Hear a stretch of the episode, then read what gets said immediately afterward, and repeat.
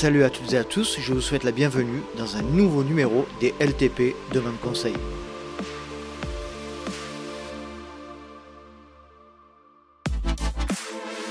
C'est le retour des LTP Demande Conseil, des épisodes que j'apprécie particulièrement et que je sais que vous attendez avec impatience également. Et aujourd'hui, le sujet que nous allons évoquer avec Pascal Balducci, qui est la référence scientifique du LTP. D'ailleurs, je le remercie une nouvelle fois de nous accorder tout ce temps et de nous transmettre toutes ces informations. Eh bien, nous allons parler de la base aérobie. Et j'ai trouvé un jeu de mots, car vous savez que je suis fan des jeux de mots. Et là encore, il vaut ce qu'il vaut, mais l'épisode s'appelle Travailler son aérobie, deux points, la base. Pour cet épisode, nous avons été accompagnés de Guillaume Giraudot, qui fait partie de la tribu des Patreons et qui me soutient, je le remercie une nouvelle fois. Si vous souhaitez rejoindre la tribu des Patreons et pourquoi pas intervenir dans un épisode des LTP Demande Conseil, eh bien rien de plus simple, rendez-vous sur patreon.com slash let's try le podcast. Allez, je vous laisse profiter de ce nouvel épisode avec Pascal et Guillaume. Je suis avec Guillaume Giraudot et Pascal Balducci. Salut à tous les deux, comment allez-vous? Salut Nico, salut Pascal. Ah, salut Nicolas, c'est Guillaume, ça va très bien, merci. Alors, euh, comme d'habitude, et à chaque fois qu'on commence un, un demande conseil, j'ai demandé à un Patreon de nous rejoindre. Donc aujourd'hui, c'est Guillaume Giraudot qui nous a rejoint. Salut Guillaume, donc je te resalue. Est-ce que tu peux te présenter en quelques mots? Ouais, bien sûr Nico. Et puis merci d'abord, merci pour, euh, ton invitation. C'est un honneur de, d'enregistrer un épisode euh, du LTP avec, Pascal et toi. donc donc je, je m'appelle Guillaume, 31 ans, en couple sans enfant. Euh, j'habite en Franche-Comté, plus précisément à côté de Morteau, dans, dans le Haut-Doubs, pas très loin de la, de la famille Board, hein, que, mhm. que, Patrick connaît bien. Pascal euh, euh, Pardon, Pascal. oui, Patrick, c'est le, le, le, papa. Ouais, c'est un lapsus, voilà. On avait compris. sinon, dans la vie, je suis responsable d'équipe chez Enedis. D'accord. Côté sportif, bah, je suis issu du, du, monde du vélo. J'ai pratiqué la, la, compétition à un niveau modeste niveau euh, départemental, régional pendant, pendant 9 ans. Euh, je cours maintenant depuis, depuis 5 ans. Je me suis mis à la course à pied euh, pour des raisons professionnelles. Et puis, donc, j'ai commencé ma première année sur route en faisant notamment un semi-marathon. Puis, la seconde année, j'ai basculé tout de suite vers le, vers le trail. Et puis, ça fait maintenant trois ans que je me suis mis au, au trail long et l'ultra. Donc euh, je suis plutôt adepte des, efforts euh, en, endurance, notamment voilà, que ce soit en vélo ou en trail. Et euh, je pense que c'est certainement dû à mon, à mon passif de, cycliste. Et puis j'encadre aussi également des séances d'entraînement au sein de mon club d'athlètes. J'allais t'en parler justement, c'est pour ça aussi que j'ai fait appel à toi. donc j'encadre des, des, séances, notamment le, jeudi soir, donc mon club d'athlètes, hein, pour, le, pour le citer, donc le 12 Sud Athlétisme Morteau. Ah, Pascal, Pascal, Pascal opine du chef, il doit connaître. Tu hmm. connais Pascal? Oui, oui, je connais, bien sûr. Donc pour lequel je passe un, petit coucou parce que je sais que je sais qu'il y, a beaucoup de, fidèles auditeurs du, LTP. Euh. On les salue alors. On les salue. Et donc, euh, ouais, donc tu encadres dans, dans un, donc dans ce club-là, dans un cadre bénévole. Euh, et donc, est-ce que tu peux nous, nous, parler un petit peu de cet aspect-là Toi, tu es passionné par, par le, la science de l'entraînement. On échange beaucoup à ce sujet sur le cappuccino, notamment des Patreons. Tu peux nous en parler un petit peu de cet aspect? Ouais, alors euh, bah, en fait, c'est voilà, c'est je c'est une passion en fait. Je j'ai pas du tout de formation FFA. J'ai pas voilà, je me suis euh, formé à titre de coureur, notamment. Euh, j'ai participé en 2019 à un, un stage bah, chez chez Patrick Board et puis donc il y avait il y avait Pascal. Pascal et Manon. Et puis cette année-là, il y avait aussi euh, Julien Chaurier et Audrey, Tanguy. Mhm. Euh, donc euh, voilà, c'est l'envie de vouloir partager mon expérience auprès de, auprès de mes, mes copains de club. voilà, j'essaye de aussi à côté de me, de me, enfin de prendre de, de, l'expérience en, en, écoutant des podcasts, en, en bouquinant, en, voilà, en, toujours euh, la soif de, de, vouloir apprendre des choses et puis d'innover dans, dans l'entraînement. Mais euh, après, je sais qu'il va falloir quand même que je, je, je me professionnalise, enfin, mhm. entre guillemets, que je me professionnalise euh, côté FFA pour avoir un peu plus de crédibilité après par la suite. Quoi. Ok, très bien. Bon, merci Guillaume pour cette présentation, c'était parfait. Pascal, euh, déjà, est-ce que tu peux nous dire un peu ce qui s'est passé de ton côté depuis un moment? On s'est pas, s'est pas entretenu ensemble depuis un petit moment. Donc, qu'est-ce qui s'est passé euh, chez les Balducci récemment? Eh bien, écoute, il s'est passé plein de choses. euh, d'un point de vue professionnel, c'est vrai qu'il y a eu une, une grande période de formation parce qu'on avait décalé pas mal de formations euh, en raison du Covid. Mhm. Donc, du coup, en fin de saison, là, avec notamment Sébastien Cornette et la Ligue Auvergne-Rhône-Alpes Athlétisme, on a donné un grand nombre de formations euh, à destination, on va dire, école de trail et puis euh, séances pratiques trail. Il y a beaucoup de choses. Je suis intervenu aussi en Belgique à l'université de Louvain, pareil, pour une formation trail. Je suis intervenu aussi pour le DU Trail de Besançon. Je faisais l'ouverture sur une thématique un peu euh, trail et recherche.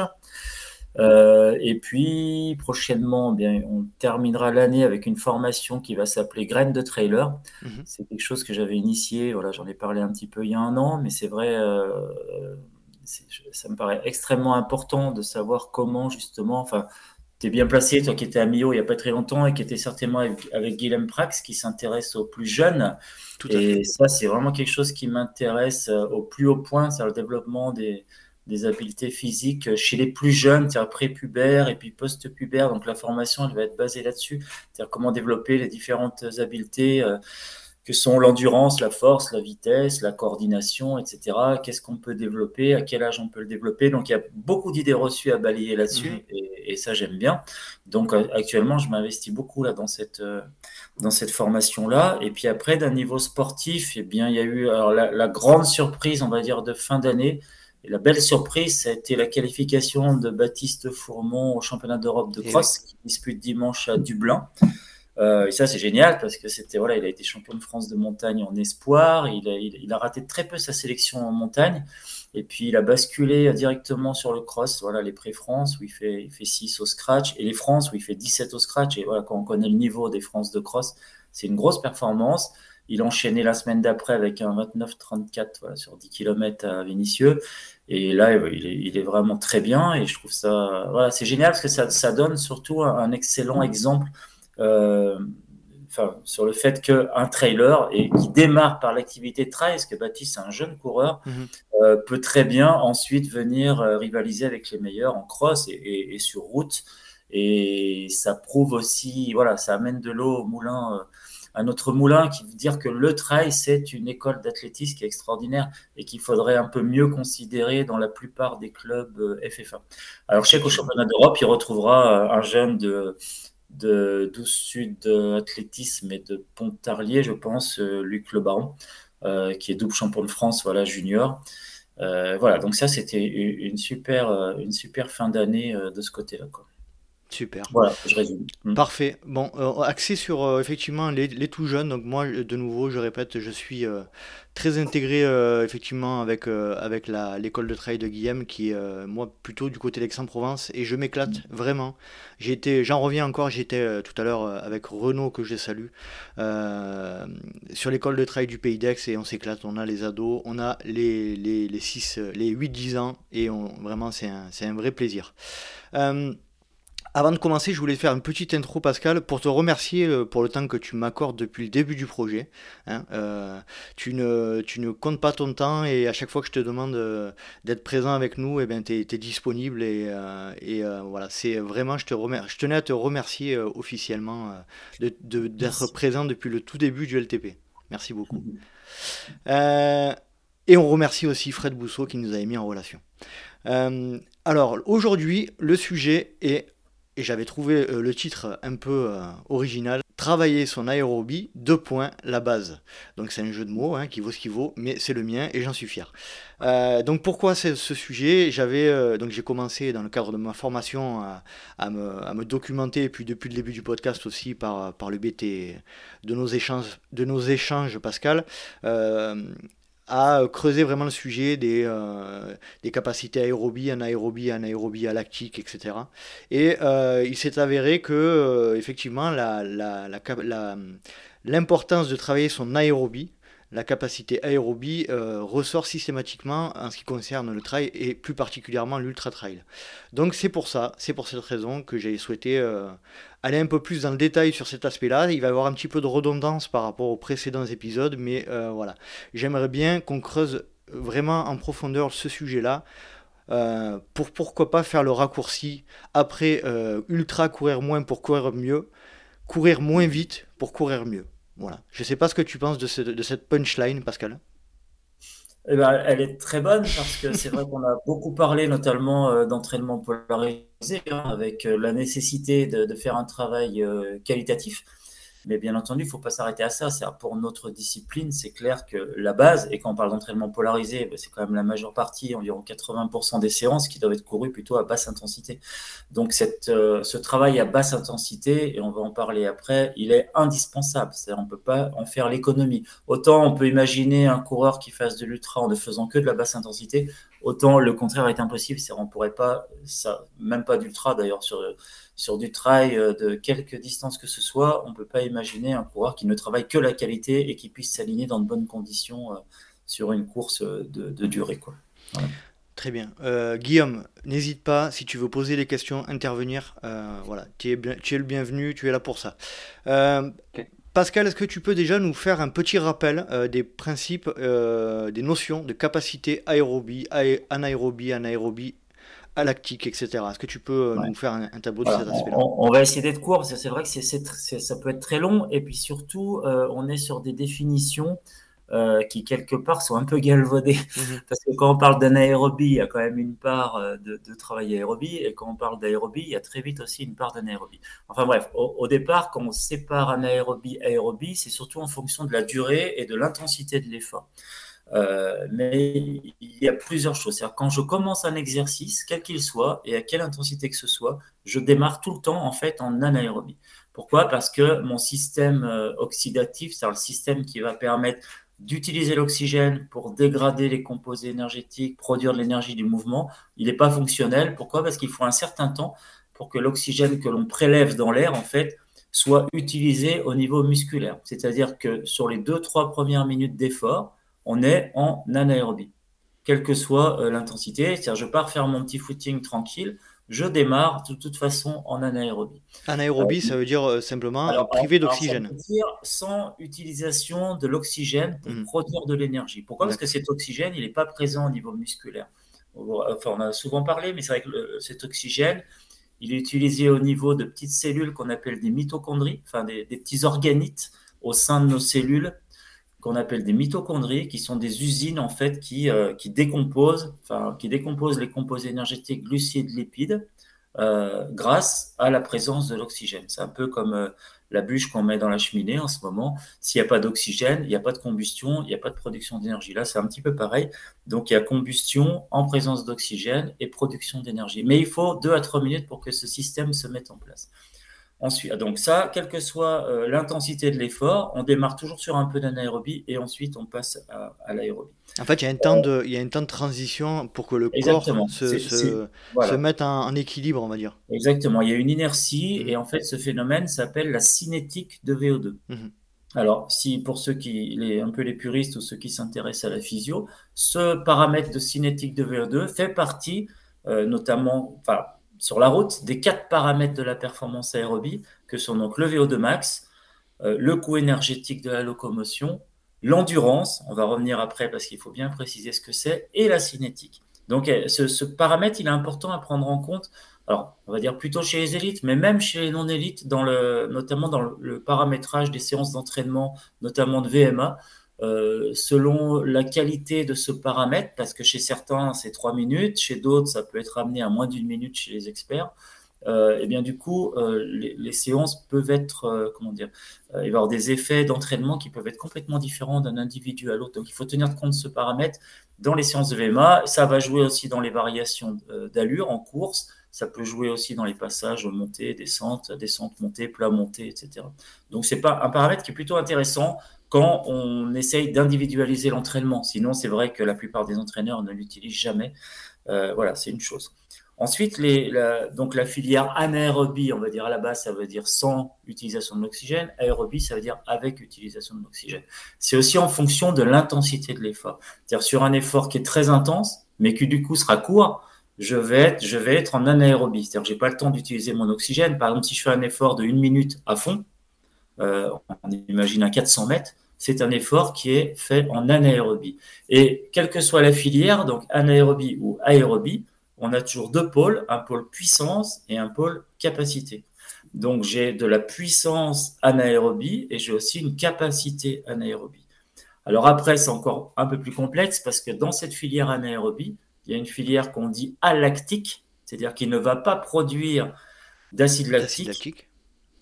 Et ça, c'est la filière qui est très très courte sur quelques secondes et qui utilise des composés. Alors, l'ATP déjà, qu'on a, qu'on a dans nos muscles, mais qui a voilà, pour 2-3 secondes de réserve. Et puis après, ce qu'on appelle les phosphocréatines, donc les composés euh, euh, phosphorés. Et, là, pareil, la durée de vie, ça dégage une grande puissance, mais la durée d'utilisation est aussi très courte sur cette filière. Euh, donc ça, c'est la filière anaérobie lactique. Puis on passe à la filière anaérobie lactique, puissance-capacité. Donc puissance, c'est euh, une trentaine de secondes et capacité, c'est maximum 2-3 minutes sur une capacité lactique, même moins de 2 minutes, quoi, mhm. à peu près 2 minutes maximum. Et puis ensuite, bah, on bascule dans la filière aérobie au bout de 2-3 minutes d'effort.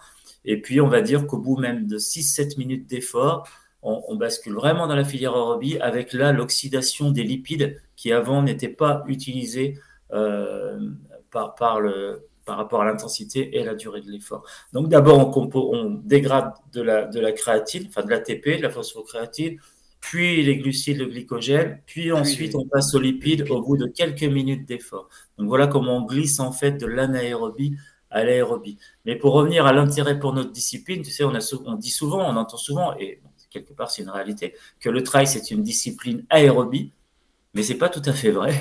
Pourquoi? Parce que, pardon, dans les situations, par exemple, de montée euh, qui, sont, raides, on a besoin donc de produire de la force. Pour produire cette force, on va utiliser les fibres musculaires dites de type 2, qui sont des fibres justement euh, qu'on appelle euh, glycolytiques, Elles vont utiliser le glycogène, mais ce sont des fibres qui produisent de la puissance, mais qui sont aussi rapidement fatigables et qui vont justement taper dans ce, qui vont utiliser ce métabolisme anaérobie et donc produire aussi euh, donc de l'acide lactique, du lactate, on en parlera après pour les seuils, mais des ions H+, acidose musculaire, etc. En fait, ce qu'on dit, c'est qu'il n'y a pas de réelle barrière entre, entre chaque... Non, il n'y a pas de barrière, il y a même une interpénétration des différentes filières, en fait. Et on sait maintenant, alors bien sûr, quand on parle de VMA, on dit vitesse maximale aérobie. On a l'impression qu'on est encore en aérobie, mais en fait, il y a une grande part du métabolisme mm. anaérobie, puisque déjà au seuil anaérobie, qui est à peu près 85% de la VMA, il y a déjà une part d'anaérobie importante. En fait, on sait que l'anaérobie intervient euh, relativement tôt en fait, dans, euh, par rapport à l'intensité de l'effort. On est revenu un peu sur toutes ces notions-là. Quand, euh, Guillaume, je te laisse poser une question ou intervenir si tu veux. Non, mais c'est clair l'explication. Par contre, moi, je me posais une question. Est-ce qu'il y a une, une, un lien entre la, la VMA et la PMA oui, tout à fait. Alors, en fait, la VMA, ben, c'est une vitesse, donc euh, elle ne peut être exprimée qu'à plat, puisqu'on parle de vitesse, euh, sinon elle n'a pas de sens. Et la PMA, si tu veux, c'est la puissance, alors euh, on va dire, enfin virtuelle, c'est la, la, puissance qui est exprimée à cette vitesse-là. C'est-à-dire, mmh. quand la machinerie, on appelle la machinerie oxydative tourne à fond, c'est-à-dire qu'on utilise l'oxygène à fond, qu'on est quasiment à VO2 max, enfin, ou qu'on est même à VO2 max, c'est-à-dire la consommation maximale d'oxygène, on est aussi à PMA. Alors qu'on soit à plat ou qu'on soit en montée ou qu'on soit en terrain vallonné, on utilise en quelque part notre puissance maximale. Mais cette puissance, ben, en course à pied, on n'est pas capable de la déterminer euh, avec précision. On peut l'approcher, mais on ne peut pas vraiment la déterminer pour de multiples raisons. Contrairement au vélo, on peut mettre des capteurs de puissance et où on peut travailler à PMA. Mais en course à pied, on ne travaille pas à PMA. Alors c'est vrai que si on met une séance de fractionné court euh, sur terrain vallonné, on va dire, bah voilà, faire à 100, 105 ou 90% de PMA. On va utiliser ça. Mais en fait, euh, quelque part, c'est, on ne sait pas comment l'évaluer. pour en revenir à cette différence entre euh, euh, aérobie, anaérobie, etc., donc on, a bien compris, tu nous as expliqué comment ça fonctionnait à la mise en route, au départ de l'activité, mais une fois qu'on est lancé, imaginons qu'on est euh, dans le cadre d'un trail, on peut passer d'une zone, tu l'as dit un peu tout à l'heure par rapport aux montées, mais est-ce qu'on passe facilement d'une zone aérobie à une zone anaérobie? C'est, c'est, ça, ça, va en, aller-retour, ça fait comment ça se passe? Tout à fait. On peut passer d'une zone à l'autre, mais il faut bien, enfin, pendant un certain temps, parce qu'ensuite, une fois qu'on a épuisé les stocks de glycogène, ça devient très compliqué. Euh, et il faut bien comprendre en fait que ça, ça va être relatif du coup à notre niveau de force.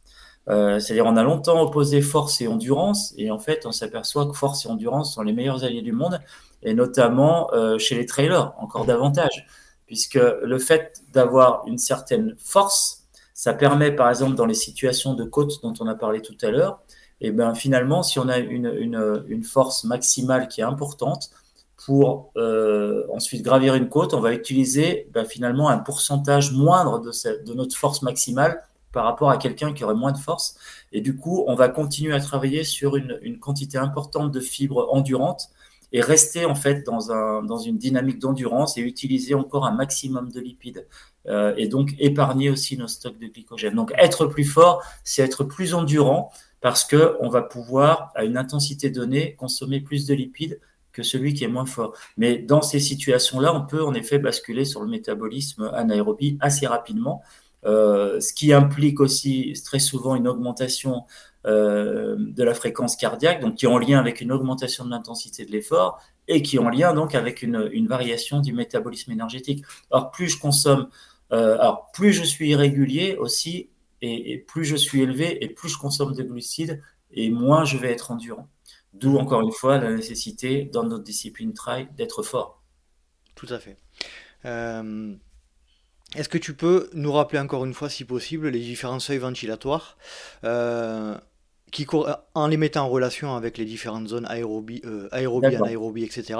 Et de, nous rappeler l'intérêt de, pousser ces seuils, on va dire euh, ce que, ce que nous disait Sylvain Cachard dans l'épisode, de pousser ces seuils à droite. Exactement. Il a, bien compris le, truc.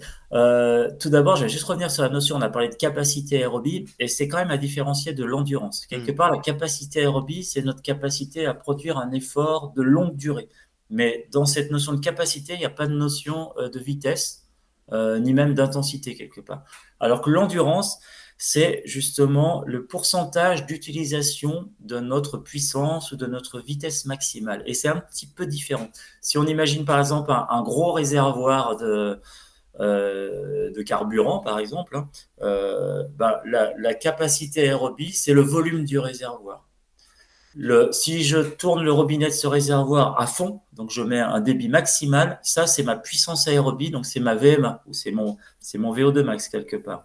Et si pour une, euh, euh, si je tourne mon robinet à un certain débit, en fait, euh, la, durée finalement d'écoulement du réservoir, ça, ça va être ma, notion quelque part d'endurance.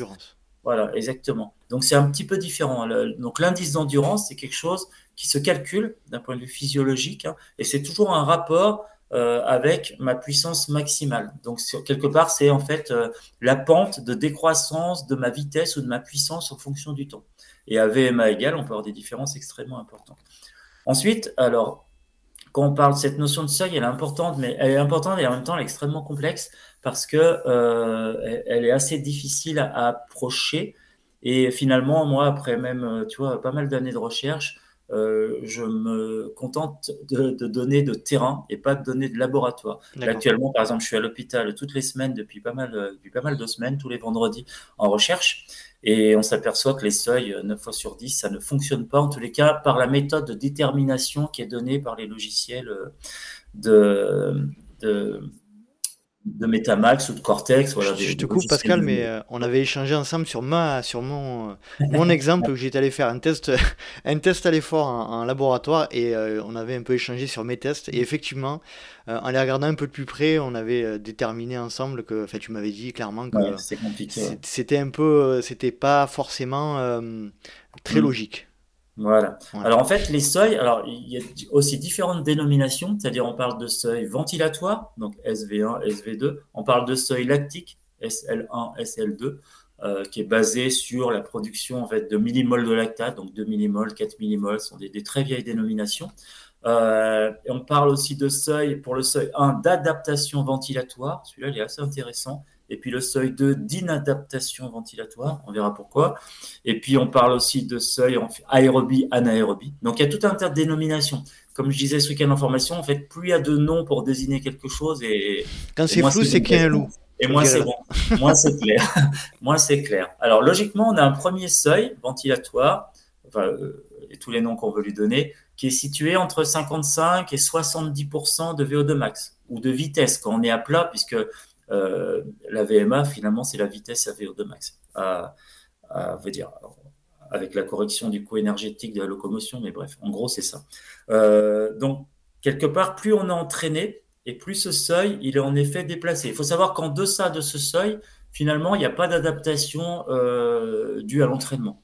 Donc, euh, ça veut dire que quand on est à des allures, par exemple, de 50%, en fait, on est sur des allures vraiment de récupération, mais il n'y aura aucun effet d'entraînement si on est en deçà de ce premier seuil. Et en fait, ce qui se passe de ce premier seuil, alors les seuils, déjà, on les détermine aussi que si on est sur un exercice d'intensité croissante. D'accord? Donc, quand on fait un test d'effort en labo, il y a très souvent détermination des seuils. Et ces seuils en labo, ils sont déterminés, alors à moins qu'on ne prenne des lactates, mais il y a beaucoup de critiques aussi à cette méthode-là, euh, c'est basé plutôt sur ta ventilation. Mm. C'est-à-dire que quand on est à l'effort, on s'aperçoit, ben oui, la fréquence cardiaque augmente parce que la vitesse augmente, donc la demande en oxygène au niveau musculaire augmente. Donc pour apporter cet oxygène, eh ben, il y a un débit cardiaque qui augmente, qui augmente par l'augmentation de la fréquence cardiaque, par l'augmentation du volume d'éjection systolique, c'est-à-dire la quantité de sang qui est envoyée à chaque battement cardiaque. Euh, voilà. Et euh, au, bout d'un moment, si tu veux, il y a aussi parallèlement euh, une augmentation de la ventilation. Alors pourquoi une augmentation de la ventilation? Parce qu'en fait, on dégrade à partir d'une certaine intensité, on commence à dégrader un peu plus de glucides. Ces glucides rentrent dans une, euh, un procédé qu'on appelle la glycogénèse, enfin le, cycle de Krebs. Donc là, c'est de la physio un peu plus, un peu plus complexe. Mais une des étapes justement de la glycolyse, c'est-à-dire la dégradation des glucides à l'effort, c'est justement ce fameux acide lactique. Donc on a tous entendu parler et qui est encore une idée reçue aussi, euh, qui est assez, euh, qui a le, la dent dure, hein, parce que c'est encore le, on l'accuse encore de tous les maux, ce fameux acide lactique. On dit qu'on est lactique, etc. C'est pas le cas. C'est l'acide lactique, il a rien à voir là-dedans. L'acide lactique lui-même se décompose en ion lactate et en, enfin, en lactate et en ion H+. Voilà. Le lactate, dans un premier temps, il est remétabolisé, c'est-à-dire il est réutilisé par l'organisme pour produire de l'énergie. Et en fait, c'est ces ions H+, là, qui vont nous poser des problèmes. Alors, dans un premier temps, les ions H+, euh, ils, vont, euh, ils sont récupérés, enfin, ils sont pris en charge par un système tampon. Alors, j'ai un peu compliqué, hein, mais si on veut rentrer dans les détails, c'est un petit peu ça. Donc, disons qu'il y a production d'OH+, qui sont dus à l'utilisation des glucides. Ces ions H+, ils sont tamponnés par des ions qu'on appelle des ions hydrogénocarbonates, pour ceux qui ont fait un peu de chimie à l'école, qui sont des ions HCO3-. Et si on met HCO3- H+, ça forme de l'eau et du CO2. Et cette production de CO2, elle va venir alerter les centres respiratoires et donc il y a augmentation de la ventilation pour évacuer ce dioxyde de carbone. Donc ça, c'est le premier seuil. Et quand l'intensité de l'effort augmente, il y a encore plus de lactate, il y a encore plus d'ions H+, et à un moment, le système tampon, il est saturé, donc ces ions H+, ils s'accumulent euh, dans le, notamment au niveau du plasma sanguin, ils viennent entraîner ce qu'on appelle une acidose un peu euh, du sang, et là, il va y avoir euh, encore un deuxième seuil, c'est-à-dire on va avoir besoin d'évacuer encore une augmentation de la ventilation pour évacuer en fait ces ions H+. Un premier temps, ils s'est tamponné, ils forment du CO2, d'accord, mais dans un deuxième temps, il y a encore tout le CO2 qui est formé, mais aussi des ions H+, qui s'accumulent dans le compartiment sanguin qui provoque les douleurs musculaires. Hein, quand on commence à avoir mal aux jambes au-delà du seuil anaérobique, ça commence à piquer. Ce sont ces ions H+, parce qu'il y a une, une, acidification, une baisse du pH sanguin, et il faut évacuer tout ça au maximum. Donc là, on rentre en hyperventilation. C'est pour ça qu'on parle d'inadaptation ventilatoire au niveau du deuxième seuil. Alors en labo, c'est compliqué parce que généralement, euh, on, va trouver, logiquement, on, trouve justement des cassures dans ce qu'on appelle le débit ventilatoire. C'est on mesure le nombre de litres d'air expiré et inspiré par minute, c'est le débit ventilatoire. Et souvent, il y a des cassures dans ce débit. qui sont dues justement aux variations comme ça de, de, consommation d'oxygène et de rejet de CO2. Et puis parfois, on s'aperçoit bah, qu'il n'y a pas de cassure, que c'est plutôt continu, et donc l'existence de seuil, elle est presque théorique. Euh, alors même s'il doit être là, mais en tous les cas, elle n'apparaît pas euh, de manière flagrante au niveau des courbes. Parce qu'une courbe, c'est pas une courbe toute lisse comme on mhm. voit dans les livres. Une courbe réelle, c'est tout le temps avec énormément de variations. Donc, ça peut être compliqué à interpréter, notamment pour un logiciel. C'est pour ça que ces seuils, c'est intéressant plutôt de les terminer sur le terrain. Et celui qu'on utilise, bien entendu, de manière prioritaire, c'est le seuil anaérobie.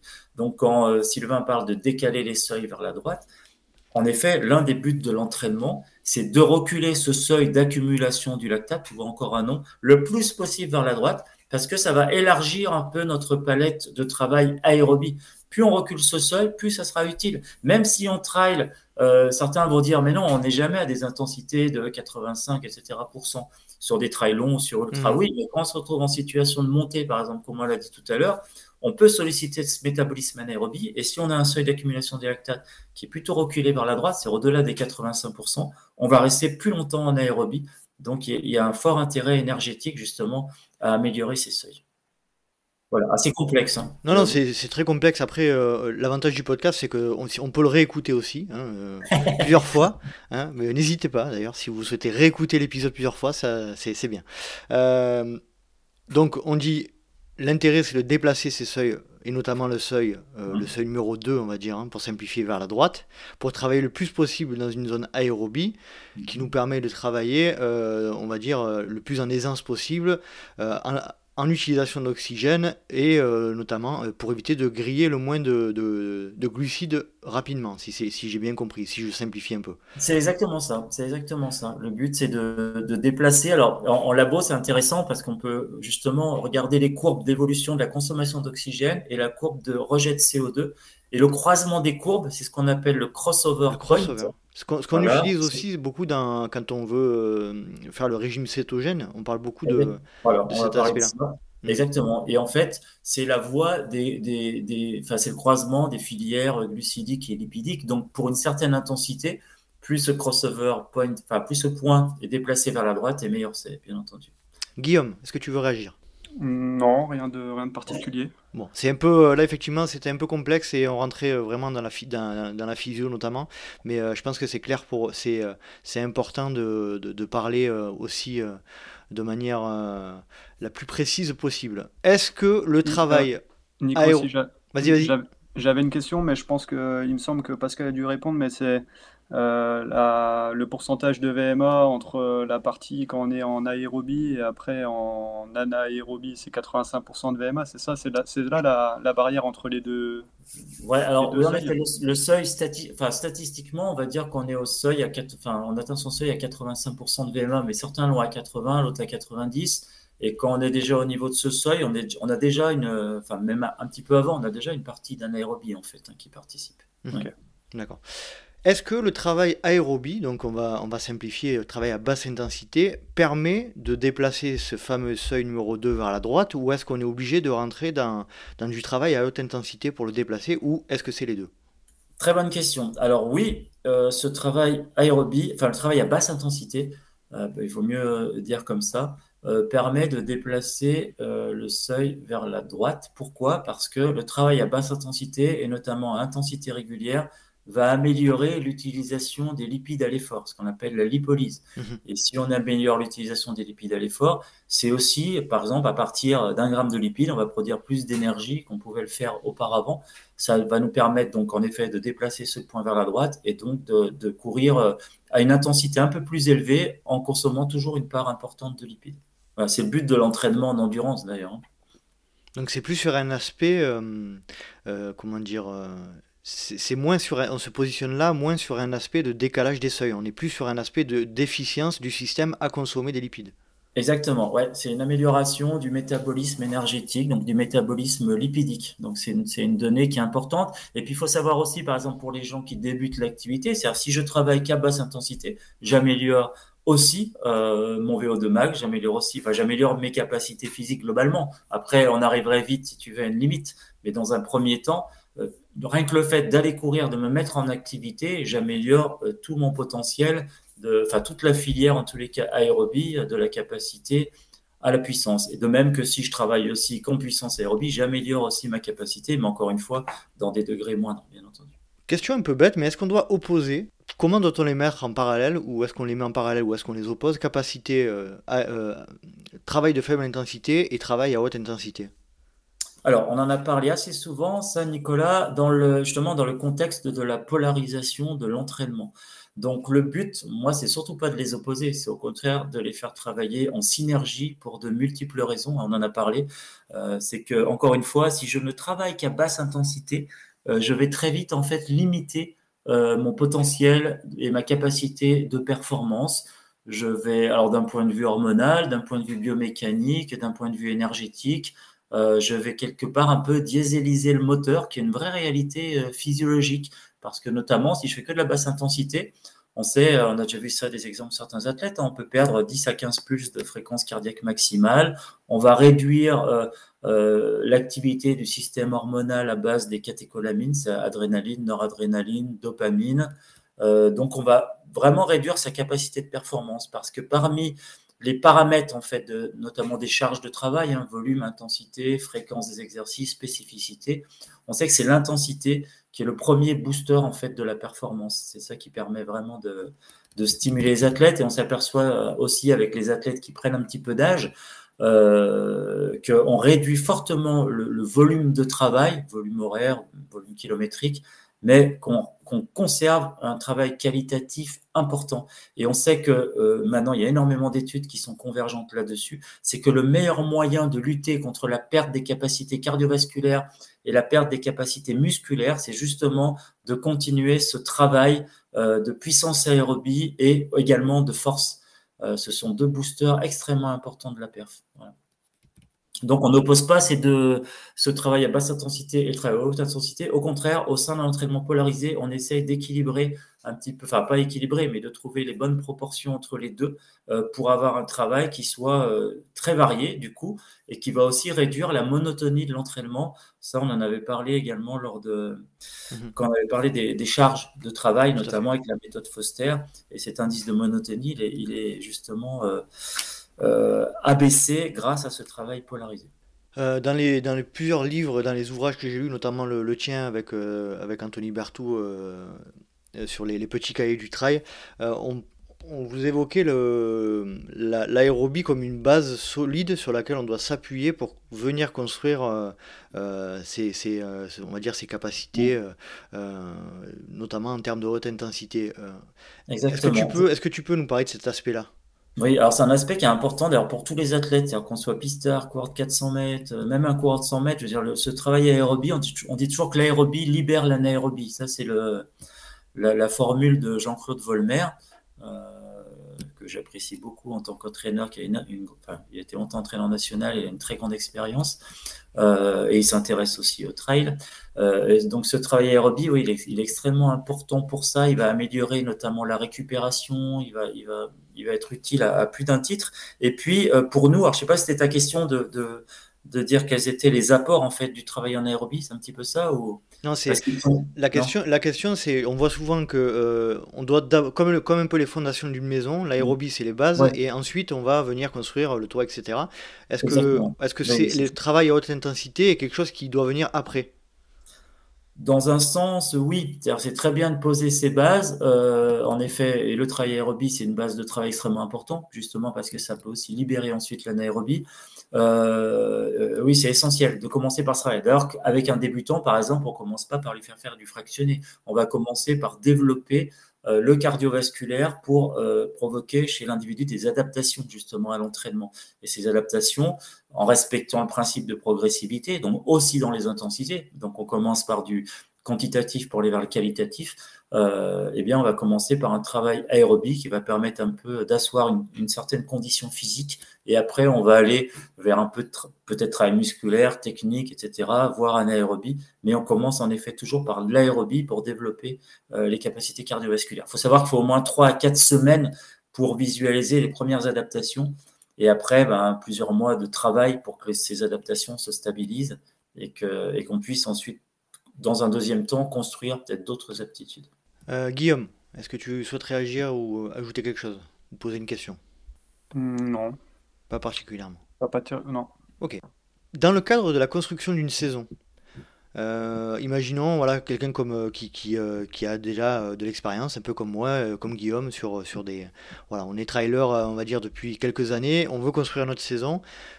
comment alors juste avant ça, je voudrais dire que je, on va faire un épisode sur la construction d'une saison dans un deuxième temps, mais là je, je, me réfère juste à la, au travail de l'aérobie et le, et le positionner dans la saison. Est-ce qu'on a un moment où on doit le travailler particulièrement ou ça se travaille tout au long de la saison? Alors c'est une bonne question parce que c'est vrai que ça va dépendre des périodes de préparation et ça va dépendre surtout de, la planification d'entraînement. Alors euh, auparavant euh, quand on s'intéressait à des athlètes qui avaient alors je parle hors trail hein, euh, qui avaient une saison de cross l'hiver, une saison de piste, route l'été, etc. C'est vrai qu'on avait un développement aérobie, on parlait de travail foncier essentiellement pendant l'hiver.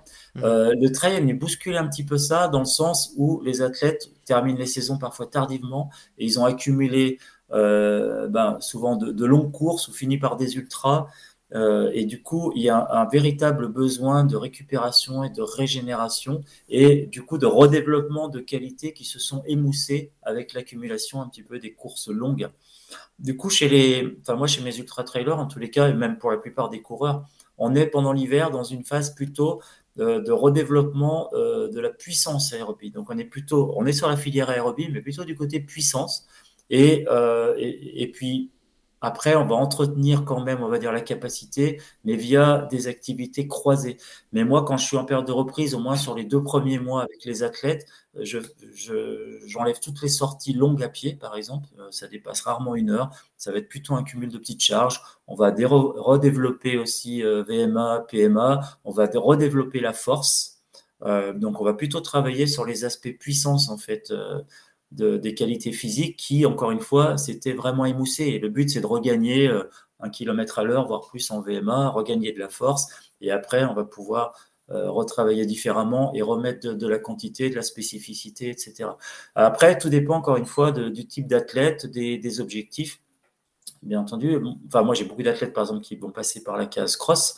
Euh, pour ces athlètes-là, c'est évident qu'on va même travailler la filière anaérobie, on va retravailler la filière aérobie sur la version puissance. Et du coup, bah, pour bien assimiler ces séances-là, c'est clair qu'on va pas ensuite mettre le week-end des sorties longues de 2-3 heures qui vont générer encore une nouvelle fatigue. Non, au contraire, ces séances-là, aérobie, elles vont, être, elles vont servir, enfin aérobie, euh, capacité endurance, vont servir à assimiler les séances qualitatives. Encore une fois, il faut qu'il y ait une, une, harmonie en fait dans, dans les, les microcycles de travail. Et après, eh bien, bien entendu, ça va évoluer vers, euh, on va dire, des piqûres de rappel sur VMA, PMA, force, et plutôt du travail en endurance de force, du travail aux intensités spécifiques, du travail avec euh, dénivelé, technicité, etc. Et on va se rapprocher des conditions de compétition, des trails qui vont arriver par la suite. Mais là, je parle déjà de février-mars. Quoi. Voilà. Ok. Euh, Pascal, une petite question. Est-ce que tu peux nous donner un exemple d'exercice de puissance en aérobie? Oui, alors la puissance aérobie, en fait, c'est tous, tous les exercices de type euh, VMA euh, qu'on va pouvoir faire à plat. Moi, j'aime bien repasser par un travail à plat et notamment un travail de piste là euh, pendant l'hiver. Ben, je parlais de Baptiste Fourmont tout à l'heure, par exemple. alors, de temps en temps, le week-end, il peut avoir un petit footing avec un peu de dénivelé, mais c'est très réduit alors que c'est un coureur à la base de montagne. Donc, des séances, qu'est-ce qu'il a fait dernièrement? Bah, lui ou, plein d'autres. Hein. En ce moment, par exemple, des séances, j'aime bien faire. Euh, alors, il y a mille et une façons hein, de travailler la VMA. Euh, on pourrait y passer pas mal d'heures dessus. Mais moi, j'aime bien, par exemple, travailler à faible amplitude aérobie, c'est-à-dire la fraction à 90% et euh, la récupération à 80%. Donc, par exemple, ça peut être dernièrement, je mets à mes athlètes des, euh, par exemple, 12 fois 200, 200, mais on continue. Hein. Par exemple, 200 mètres, mais je les mets en gros à 90%. C'est-à-dire pour quelqu'un, par exemple, qui a 20 VMA, je le fais tourner à 18, 19 à l'heure sur le 200 mètres. Par contre, je le fais récupérer à 15 à l'heure à 14 pour garder une intensité élevée en termes de récupération. ne, faites pas ça, ne faites pas ça chez vous. Bah, peut-être pas aux mêmes vitesses, mais en tous les cas, on peut bien entendu l'adapter. Hein. Ça veut dire là, c'est Baptiste Fourmand. Hein. À 15-13. Ah, Baptiste était bien plus rapide que ça. Baptiste, c'était des 400 à 21 à l'heure et puis une récupération à 15 à l'heure, par exemple. D'accord. Euh, et enchaîné comme ça. C'est une des dernières séances qu'il a passées. Là donc euh, et bien d'ailleurs, donc tant mieux. Euh, voilà, mais, mais c'est plein de choses parce qu'en encore une fois, hein, l'objectif de l'entraînement, c'est de stresser l'organisme et le forcer à s'adapter. Donc, je répète rarement les mêmes types de séances. Donc, parfois, j'ai aussi des séances, euh, alors il y a des séances plus typées anaérobie, mais en VMA, ça peut être une séance classique, hein, type 10 x 400, ça peut être des choses comme ça.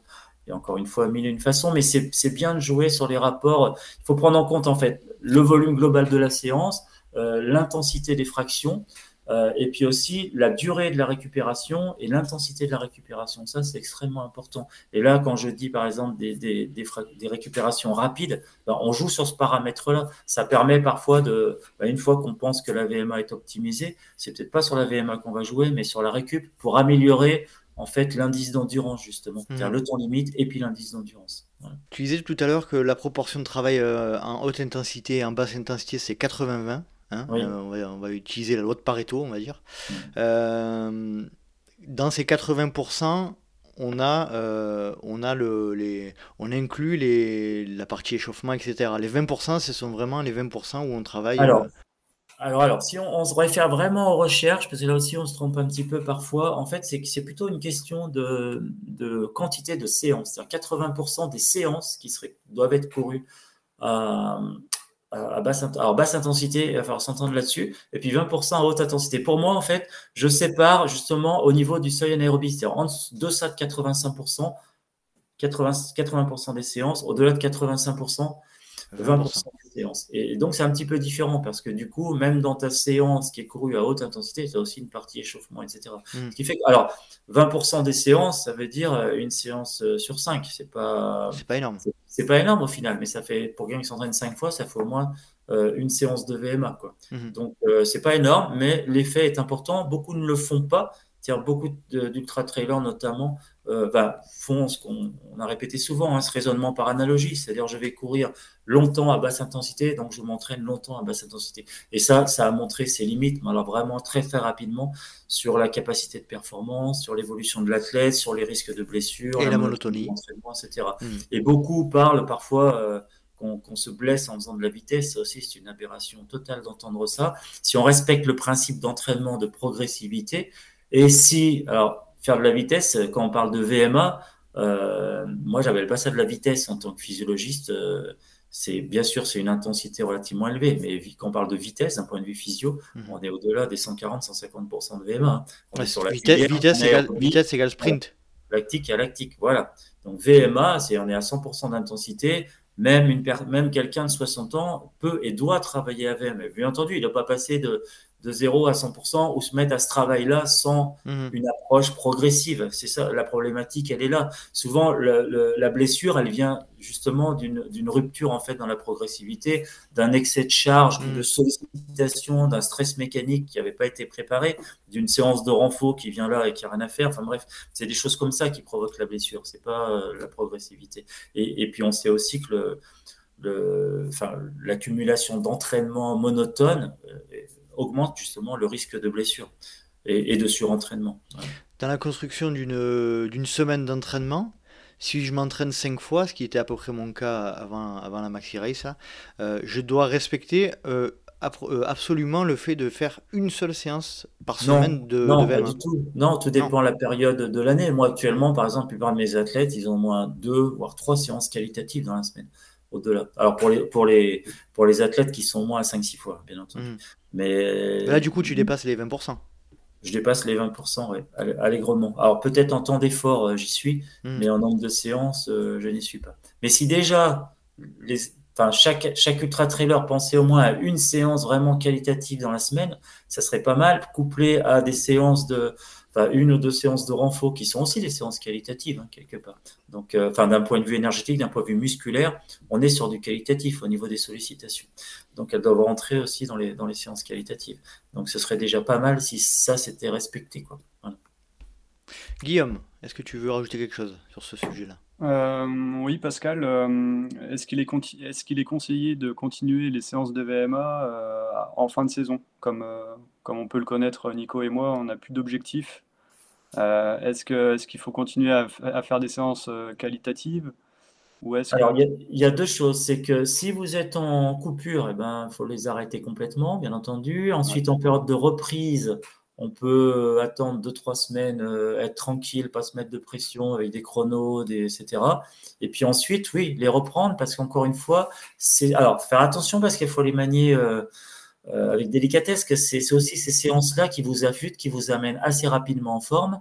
Donc, il faut savoir bien les gérer dans un premier temps on sait que l'intensité ne doit pas être maximale au début. Justement, si on veut développer, on va travailler des intensités moindres, euh, ça va être intéressant. Ou alors, on va plutôt euh, aussi travailler peut-être intensité plus élevée, mais des récup un peu plus longues ou des choses comme ça. On peut varier le type d'entraînement.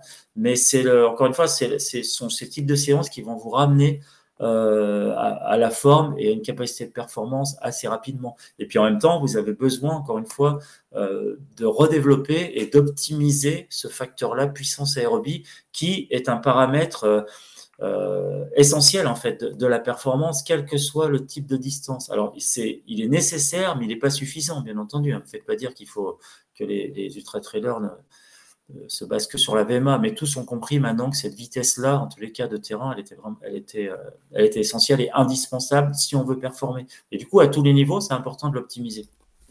On voit que là, naturellement, on a glissé encore une fois, le sujet de base étant la, le travail aérobie, on, on, glisse systématiquement vers le travail à haute intensité. comment est-ce que déjà cette, ce travail à basse intensité, parce qu'on ne va pas utiliser le terme euh, travail aérobie. Euh, est-ce qu'on le travaille toujours de la même manière en fonction des, formats Tu en as un peu parlé tout à l'heure. Si on s'aligne sur du court, du moyen, du long ou, ou, voire un ultra, il est bien évident qu'on va travailler euh, en basse intensité. Plus on monte en format, plus on va travailler en basse intensité. Euh, alors, c'est une, super question. Euh, et, la réponse, je serais plutôt. Alors, il y aura des, petites nuances, mais globalement, oui. C'est-à-dire que tu fasses du très court ou tu fasses de l'ultra, le travail à basse intensité, il a un peu les mêmes, euh, objectifs. et puis aussi, on a vu cette nécessité d'être quand même au-delà du premier seuil ventilatoire pour qu'il y ait un effet intéressant. Euh, il y a ça. Après, bien entendu, quelqu'un qui prépare un ultra, il va passer par la case rando course, etc. Quelque chose que va pas faire nécessairement un cours très court. Euh, sur, cette activité-là. Et puis peut-être dans la répartition aussi des entraînements croisés, le volume, il y aura peut-être aussi quelques petites différences de ce côté-là, mais pas tellement finalement, puisque l'objectif, encore une fois, de ces séances à basse intensité, euh, bah, c'est d'améliorer le métabolisme euh, lipidique, c'est de travailler aussi sur l'endurance musculaire, sur l'endurance qu'on appelle aussi enzymatique, c'est-à-dire la capacité à, décomposer à dégrader les composés énergétiques dans le temps. C'est aussi des processus mentaux, bien entendu, hein, psychologiques, qui sont importants aussi de répéter à l'entraînement. Euh, mais après, il va falloir s'entendre, bien entendu, sur les durées de travail. L'intérêt, encore une fois, c'est d'être, euh, comment dire, que cette intensité-là, sur certaines séances, elle doit être basse et régulière. Ça aussi, c'est très important, parce que certains travaillent enfin, soi-disant à basse intensité, mais en fait, il y a quand même des fortes variations d'intensité. Dès que ça se met à monter, eh ben, on voit que les fréquences cardiaques s'envolent, donc l'intensité augmente, et du coup, ce n'est pas le même type de travail. Donc, d'où la nécessité, dans ces séances-là, d'introduire aussi la notion de pacing, c'est-à-dire hmm. de gestion de la régularité, de l'intensité de l'effort. Ça, hmm. c'est aussi extrêmement important. Et puis, euh, on va peut-être y venir après, mais ces séances-là n'ont pas, euh, comment dire, n'ont pas obligation de se faire capier. Et même, euh, ce serait même un grand tort de ne les faire capier. Ouais, alors là, je t'avoue, que euh, y a, moi j'ai vu, j'ai vu apparaître, euh, et je pense notamment à, Yann que je salue, euh, on, a, on a clairement deux écoles, hein, l'école qui est un peu plus tournée vers euh, la quantification du stress mécanique, alors bon ça c'est un peu un, terme qui m'échappe un peu, mais deux écoles qui, qui, une école qui favorise un peu le, croisé, comme toi, même voire beaucoup, et, une école qui, qui, qui, est plutôt axée sur le, tout courir. Euh, donc il va falloir qu'on fasse un, épisode spécial euh, regard croisé sur l'entraînement croisé et où, le tout courir. Alors, euh, personnellement, moi, j'ai entraîné plus d'une centaine d'athlètes déjà. Je n'ai aucun athlète qui n'a fait que tout courir. ensuite, je t'en avais parlé aussi, enfin, on en avait parlé certainement ici. Les coureurs de demi-fond commencent aussi à fortement s'intéresser à l'entraînement croisé j'avais participé à un colloque l'an passé avec euh, la Ligue Île-de-France Athlétisme, avec l'entraîneur, euh, national, euh, Adrien Djaoui, quoi. donc entraîne les meilleurs Français en demi-fond, en cross, etc. Et ils introduisent de plus en plus aussi l'entraînement croisé dans leur pratique. et puis, enfin, il y a énormément, enfin, de multiples aspects qui montrent l'importance de l'entraînement croisé dans la, dans la préparation des athlètes. Et je, je vois mal comment, enfin, bien sûr, on peut faire que courir, mais on a énormément d'exemples dans, la course à pied de longue durée, 100 km, 24 heures. Hein, on a vu des exemples, notamment euh, quand avec Eric Lavry, on est rentré dans ce milieu-là, et on ne voit que des exemples. Enfin, ils sont très peu finalement à, à, durer euh, sans se blesser, sans pathologie. Et en même temps, je pense que beaucoup de ces personnes réduisent aussi leur capacité de performance, justement, parce qu'il y a une, une, certaine usure. Alors, le stress mécanique, je vois bien, mais ce stress mécanique, on l'entretient justement via les rondes de course, via les courses de préparation, via euh, les week-end shocks, via certaines séances spécifiques. Mais ça, c'est ponctuel. Mmh. Euh, et, et, ce sont des, des, séances très particulières qui vont permettre ensuite une surcompensation, etc.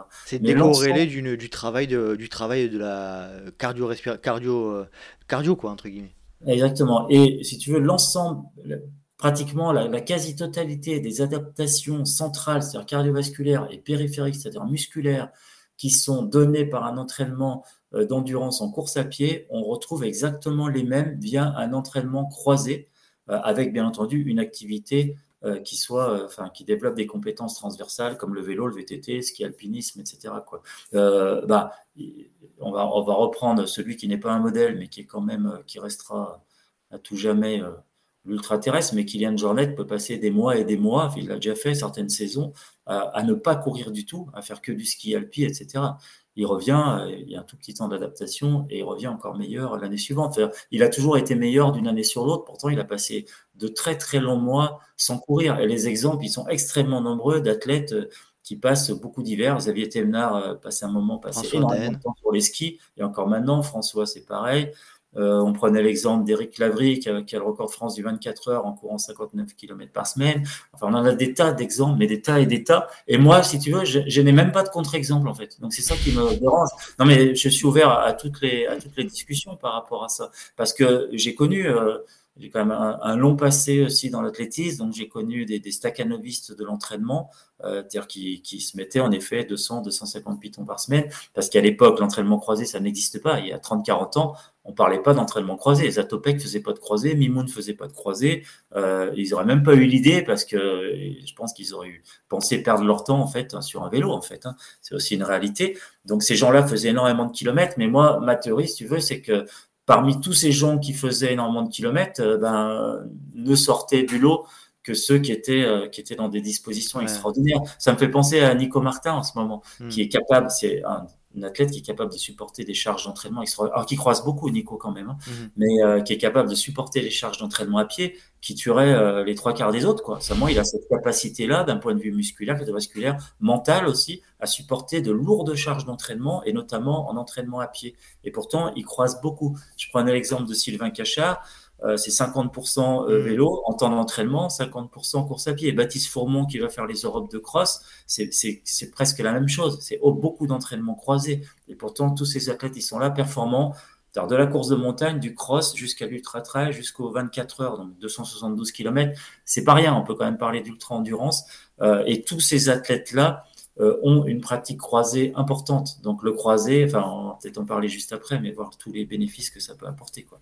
Guillaume, tu croises, toi, pour travailler ton aérobie Ouais, bah, je croise et puis je, je suis convaincu des, des bienfaits. Euh, euh, quand, je suis dans un, quand je suis dans ma période spécifique, euh, j'ai deux séances vélo par semaine et puis le reste, le reste course à pied et, et PPG. Et chose aussi bon, qui ne fait pas forcément partie de. Enfin, que je ne considère pas comme faisant partie de l'entraînement croisé, mais les, les bienfaits du yoga, je pense que c'est aussi important sur sur la récupération et puis aussi sur le, relâchement euh, hum. de certaines pressions mentales qu'on peut avoir euh, au, enfin, hum. dans, notre préparation à, un objectif. Mais tu, peux parler, Guillaume, je pense, d'entraînement croisé par rapport au yoga. C'est vrai qu'on entend de plus en plus parler. Bah, en parlant d'Éric Lavry, il a fait aussi sa formation euh, yoga running et il l'utilise, bien entendu. Et, et, tout ce qui va amener, Parce qu'à ce moment-là, on pourrait dire que la préparation mentale, par exemple, c'est pas une pas une préparation qui va aider au physique. Ben non, via la prépa mentale, on peut améliorer fortement ses performances physiques sans dépenses énergétiques associées. Enfin, ça peut entraîner une certaine fatigue centrale, mais pas périphérique. Donc tout ça, en effet, ça participe aussi euh, à la performance. Donc euh, ne faire que courir, euh, c'est vraiment c'est une aberration vraiment totale, je trouve. Pour en revenir au sujet de la base aérobie, donc on peut travailler cette, cette fameuse base euh, en croisée. Euh, est-ce qu'il y a un risque, euh, je sais pas, je pose la question comme ça, à travailler trop souvent à basse intensité pour le corps? Alors on parlait tout à l'heure peut-être de la monotonie, peut-être. Est-ce qu'il y a un risque particulier à cet entraînement-là? Non, il n'y a, pas, a pas de risque, si ce n'est si on travaille trop longtemps à basse intensité, ben, il, y possibilité de pathologie de répétition, simplement. Hein. Si on, justement, il y a un stress mécanique trop important. C'est quoi la, première contrainte, on va dire, et c'est ce que tous les ultra-trailers rencontrent Ce sont les phénomènes euh, inflammatoires dus à la répétition des chocs excentriques. Donc, ces chocs excentriques, euh, enfin, l'excentricité, donc l'allongement de la fibre musculaire, euh, qui à terme même se, se détruit, ça, ça, entraîne des facteurs inflammatoires, ça va entraîner une inflammation euh, au niveau, au niveau du corps, ce qui entraîne les œdèmes, par exemple, vraiment sur les ultras ou en post-ultra. Donc des œdèmes, euh, ça peut être des œdèmes qu'on relève aussi au niveau, au niveau du cerveau, au niveau de la peau, au niveau du volume plasmatique, volume sanguin circulant, qu'on peut voir au niveau des mains parfois, hein, au niveau des extrémités distales, les pieds, les mains. Enfin, il y a des photos après le tort des géants qui sont parlantes, mais qu'on voit aussi sur des, sur des courses euh, plus courtes. L'excentricité, c'est aussi des micro-traumatismes au niveau intestinal, donc des micro-saignements, des choses comme ça. Donc il y a plein d'effets délétères à long terme de la course. Et c'est ça, en fait, qui, qui, qui est aussi très intéressant dans le sport croisé, c'est justement de se protéger de ces effets délétères à long terme. Et c'est pas parce qu'on s'entraîne qu'on va faire qu'on va répéter énormément de sorties longues et provoquer des stress qu'on va se protéger de ces effets. Ça, c'est pas vrai. Au contraire, on risque de, se fatiguer et donc de les faire survenir encore plus tôt. Si on, si on, si on provoque une fatigue, par exemple, de type parasympathique, donc qui nous mène au surentraînement, ces phénomènes-là apparaîtront encore plus vite. Alors que si on arrive dans un état de fraîcheur, de disponibilité, mais tout en étant préparé, bien entendu, à l'excentricité, mais pour ça, on n'a pas besoin de faire des, de, de, faire des centaines de kilomètres pour ça. Hein. Il suffit d'avoir une pratique en descente régulière, notamment. Euh, eh bien, on, va pouvoir repousser plus loin justement les effets délétères euh, de la course. Est-ce qu'il y a un moyen de savoir, de tester soi-même si notre capacité aérobie est suffisante pour pouvoir euh, aller plus loin? Hmm. alors, en fait, quand on parle de capacité aérobie, là, il faut aussi parler du coup de capacité musculaire, hmm. puisque sur un ultra, très souvent, hein, d'ailleurs, les premiers modèles de performance en ultra ont été faits par, par Guillaume Millet en 2012. Je me rappelle très bien ce schéma. Et dans ce schéma, il mettait en évidence quelque chose qui est toujours d'actualité pour 98% des coureurs. C'est que tout est mis en place, en fait, au niveau de, l'organisme pour protéger justement les membres inférieurs des dommages musculaires et ostéo-articulaires. Donc, par exemple, c'est la modification de la foulée, c'est l'utilisation des bâtons, c'est se mettre tout de suite à basse intensité. Voilà, c'est tout euh, psychologiquement, s'il se préparer à durer très longtemps. Donc, tout est fait, en fait, pour se protéger euh, au niveau des membres inférieurs. Donc ça, c'est une donnée aussi qui est très intéressante euh, euh, par rapport à l'ultra. Donc quand on parle de capacité aérobie, il faut aussi parler justement de cette capacité des muscles à, ben, à, continuer à se contracter, donc à utiliser aussi l'énergie, etc. Donc c'est vraiment un aspect global, cette capacité aérobie, c'est aussi une capacité mentale, on parle d'endurance mentale, d'endurance enzymatique, voilà, il y a mille et une formes en fait d'endurance. Alors la tester, ben c'est compliqué. On va la tester surtout lors des compétitions, je trouve. C'est là qu'on va voir si on est capable de tenir euh, euh, la distance, enfin la durée surtout, parce que nous on raisonne en termes de durée d'effort et pas en termes de distance. Euh, c'est ça. Donc il faut être suffisamment prêt, il faut avoir un peu d'expérience. D'où cette notion aussi quand même de progressivité dans les distances de compétition. Enfin dans les distances et, surtout les durées. Il faut bien évaluer la durée parce que la distance, ça ne veut pas dire grand-chose. Donc c'est vrai qu'on ne se lance pas dans un ultra comme ça. En passant par exemple de 50 à 160 km, il y a des risques associés importants parce qu'il y a toute une gestion euh, pour laquelle il faut se préparer, qui demande un long apprentissage. Hein. On voit des athlètes qui progressent au bout de... Enfin, s'ils ont pris le temps justement de la progressivité, qui peuvent se débloquer après 4 à 5 ans de, pratique en fait. Hein. Voilà. Et beaucoup se grillent très tôt parce qu'ils ne respectent pas justement les inerties d'apprentissage. Il y a énormément de choses à apprendre en ultra. C'est ça qui est intéressant, pas qu'en ultra d'ailleurs, en trail. Il, y a, énormément de choses à apprendre euh, sur les stratégies nutritionnelles, sur, euh, sur la gestion de l'intensité de l'effort, sur l'utilisation euh, ne serait-ce que des bâtons, sur voilà, plein plein de choses comme ça qui sont à maîtriser. Quoi. Ok. Guillaume, est-ce que tu souhaites poser une question, rajouter quelque chose pour terminer notre entretien? Euh, tout à l'heure, euh, tu parlais de la notion de pacing, euh, Pascal. quel conseil tu pourrais donner aux personnes qui souhaitent commencer à, travailler cet exercice? Pour l'avoir essayé à titre perso, c'est quand même pas simple. Et pour l'avoir aussi expérimenté sur mon groupe, là, au club d'athlètes, c'est c'est vraiment pas, pas simple. Donc, quel, conseil tu pourrais donner à, alors c'est vrai que c'est pas simple. Et tu vois j'ai encore utilisé j'ai une formation d'entraîneur ce week-end. Donc j'ai fait travailler les, coachs sur ce sur ce phénomène-là. C'est vrai que c'est pas simple déjà. Et si le coach n'arrive pas à l'intégrer après c'est difficile à, faire passer aux individus. Pour autant pour l'avoir travaillé beaucoup avec Patrick Bovard et Seb Cornette notamment dans le Haut-Doubs et notamment sur la fameuse piste du Mémesi entre autres euh, tous les retours qu'on peut avoir après ces types de séances sont extrêmement positifs. Mais vraiment tous c'est-à-dire tous les gens qui ont adapté qui ont euh, adapté, je dire adopté aussi, euh, cette technique en fait sur leur course d'ultra, euh, ont, eu des retours assez extraordinaires en termes de, plaisir, de, meilleure gestion du coup de l'effort, d'un meilleur confort aussi du coup digestif, alimentaire, etc. Et du coup d'une meilleure performance. Alors les consignes, c'est tout d'abord, euh, en fait, il faut définir une intensité d'effort qui soit propre à soi et propre en fait à ses objectifs. Donc cette intensité d'effort, elle se définit en pourcentage de fréquence cardiaque de réserve. C'est la seule chose qu'on puisse utiliser euh, en trail. Si on est à plat, bien entendu, on va prendre la vitesse au kilo. Nous, on ne peut pas.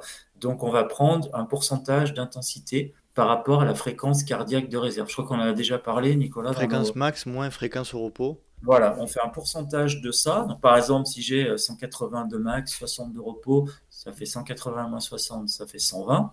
Je calcule en pourcentage de ça. Donc, imaginons que je veux faire une séance à 70% d'intensité et être le plus régulier possible. Eh bien, je fais 70% de ces 120, ça fait 84. Je rajoute mes FC repos, 60, ça me fait 134. Ça veut dire qu'à 70% d'intensité, je suis à peu près à 134 pulsations à la minute, à plus ou moins 5 battements près. Et l'objectif, c'est durant ma séance que je vais faire la plus variée possible, monter, descendre, plat, etc. Euh, et je vais devoir rester euh, dans cette zone-là précise. Et donc, je vais adapter alors l'intensité de mon effort, mais aussi ma vitesse en permanence. L'intensité doit rester la même. C'est la vitesse qui change en trail. Donc, je vais adapter en fait ma vitesse à cette intensité-là. Ça veut dire très tôt, en fait, je vais devoir me freiner, par exemple, dans l'enchaînement. Euh, euh, plat, montée ou descendre, montée. Très vite dans la montée, je dois adopter un rythme qui permette la non-élévation des fréquences cardiaques. Parce que chez les experts, ce qu'on observe, c'est qu'il n'y a pas de variation en fait de fréquence cardiaque à l'effort. Si je prends un Manu Messa sur du trail court, si je prends Patrick euh, sur, sur de l'ultra, n'importe quel athlète euh, expert élite, on s'aperçoit que les fréquences cardiaques ne bougent pas. C'est-à-dire qu'ils gardent une même intensité euh, qui est souvent d'ailleurs très élevé, parce qu'en plus, plus on est régulier et plus l'intensité moyenne est élevée. Ça aussi, c'est une donnée qui est importante euh, de la recherche. Et, puis, on a vu que moins il y avait de variation d'intensité, bah, plus je reste aussi sur une part de lipides importante. Donc, je, tape moins dans mes réserves de glycogène, donc je vais pouvoir durer plus longtemps.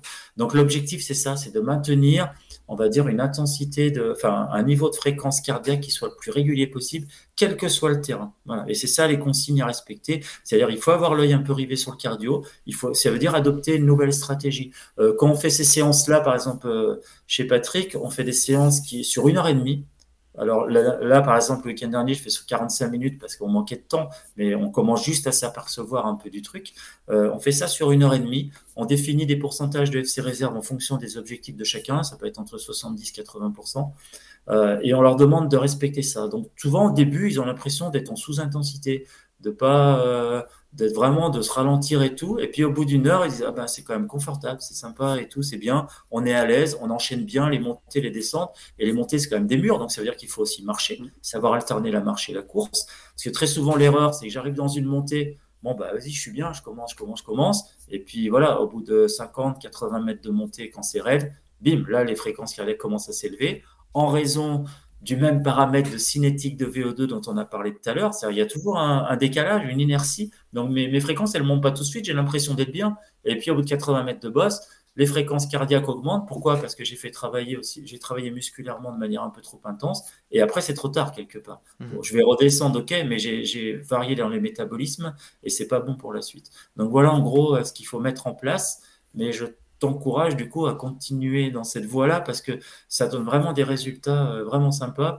Et encore une fois, ça vient aussi de l'analyse un peu, enfin, l'analyse des experts. Les experts, il y a même pas la peine de leur, c'est même pas la peine de leur parler de ça en fait. Moi, je prends leur cours et j'analyse et je vois que c'est euh, c'est une ligne droite, quoi, leur fréquence cardiaque, sur des compétitions aussi. Hein. Donc mm. ça, c'est vraiment intéressant. Sur plusieurs heures d'effort, parfois, on a vraiment une ligne droite. Quoi. Moi, pour parler un petit peu de moi sur l'OCC, cette année, j'ai euh, utilisé un peu cette technique-là. Euh, moi, c'était plutôt dans un état d'esprit de ne pas dépasser une certaine fréquence mm. cardiaque et de ne pas aller en dessous non plus. Donc c'était un peu la même chose, sauf que c'était pas à 5 ou 10, battements, près, mais c'était un peu cette logique-là. Et j'ai vraiment adoré ma course. J'ai pas souffert une seule fois sur les, 50 bornes. Euh, et, j'ai pris énormément de plaisir. Donc ça confirme ce que tu, mm. Exactement, bah, c'est ce que fait Patrick Board, par exemple, qui est pourtant peut-être le coureur qui se connaît le mieux euh, au monde. eh bien, sur le tort des géants, il part avec le cardio, il regarde le cardio pour pas sortir de ses zones sur les deux premières heures de course. Et même souvent, c'est sur les 30 premières minutes qu'on fait des erreurs. Après, mm c'est parti, il y a peu de chances qu'on change. Et dernièrement, là, ben, il y avait Julien Churier à Madère ce week-end, il m'a envoyé sa courbe. C'est pareil, ça, commence par 1200 mètres des plus, mais il n'a pas dépassé les 80%, sans spécialement regarder son cardio, juste aux sensations. Hmm. Et on s'aperçoit que c'est une ligne droite à 80%, ce qui permet ensuite d'enchaîner, de durer, etc. Hmm. Justement, Pascal, tu parles de, cardio, donc c'est quand même. Euh, finalement, c'est un exercice qu'il faut euh, pratiquer au début avec son cardio, et puis à force de pratiquer, finalement, on peut, on peut vite s'en séparer.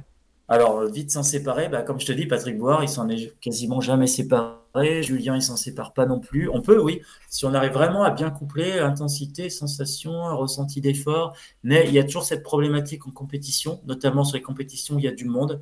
C'est-à-dire de partir en surintensité tout en ayant l'impression qu'on est bien, quoi, parce qu'on est porté par les autres, en fait. Et en fait, si on regarde le cardio, on est largement au-dessus et on paye assez rapidement. Mmh. Donc, bien entendu, UTMB, euh, Grand Raid de la Réunion en tête, mais il y en a d'autres, quoi. Ok, bon, Pascal, est-ce que tu veux rajouter quelque chose pour terminer ce sujet sur la base aérobie euh, Non, mais je pense que ce que j'ai dit aujourd'hui ne euh, sont pas non plus des vérités absolues. C'est-à-dire, ça demande encore, euh, on a encore beaucoup de choses à découvrir sur le trail, je pense, hein, et sur l'entraînement en trail. Et puis, je pense que ce qui est juste à un moment bah, sera peut-être un peu moins dans quelques temps. Puis surtout, ce qui est juste pour quelqu'un euh, doit aussi évoluer. C'est ça qui est vraiment euh, intéressant. C'est vraiment les athlètes que je suis depuis pas mal d'années.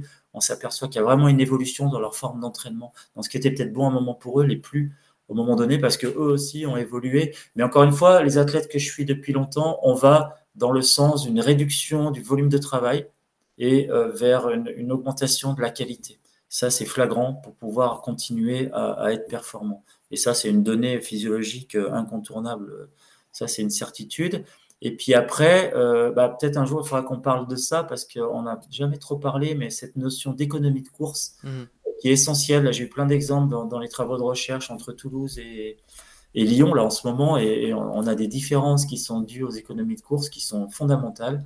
Euh, et ça, c'est quelque chose qui est pas du tout, enfin, qui est méconnu parce que ça demande aussi une évaluation en laboratoire, mais qui est vraiment très intéressante. Bon, bah écoute, euh, on va faire le prochain sur euh, construction d'une saison et pourquoi pas celui d'après sur l'économie de course. Ça sera euh, toujours avec autant de plaisir, Pascal. Merci énormément pour le temps que tu nous as accordé, tu nous as accordé encore cette fois. Merci, Guillaume d'avoir participé à l'épisode. Merci pour ton soutien pour les Patreons. Et puis à très bientôt tous les deux. Passez une bonne soirée. Au revoir. À Au revoir. Salut.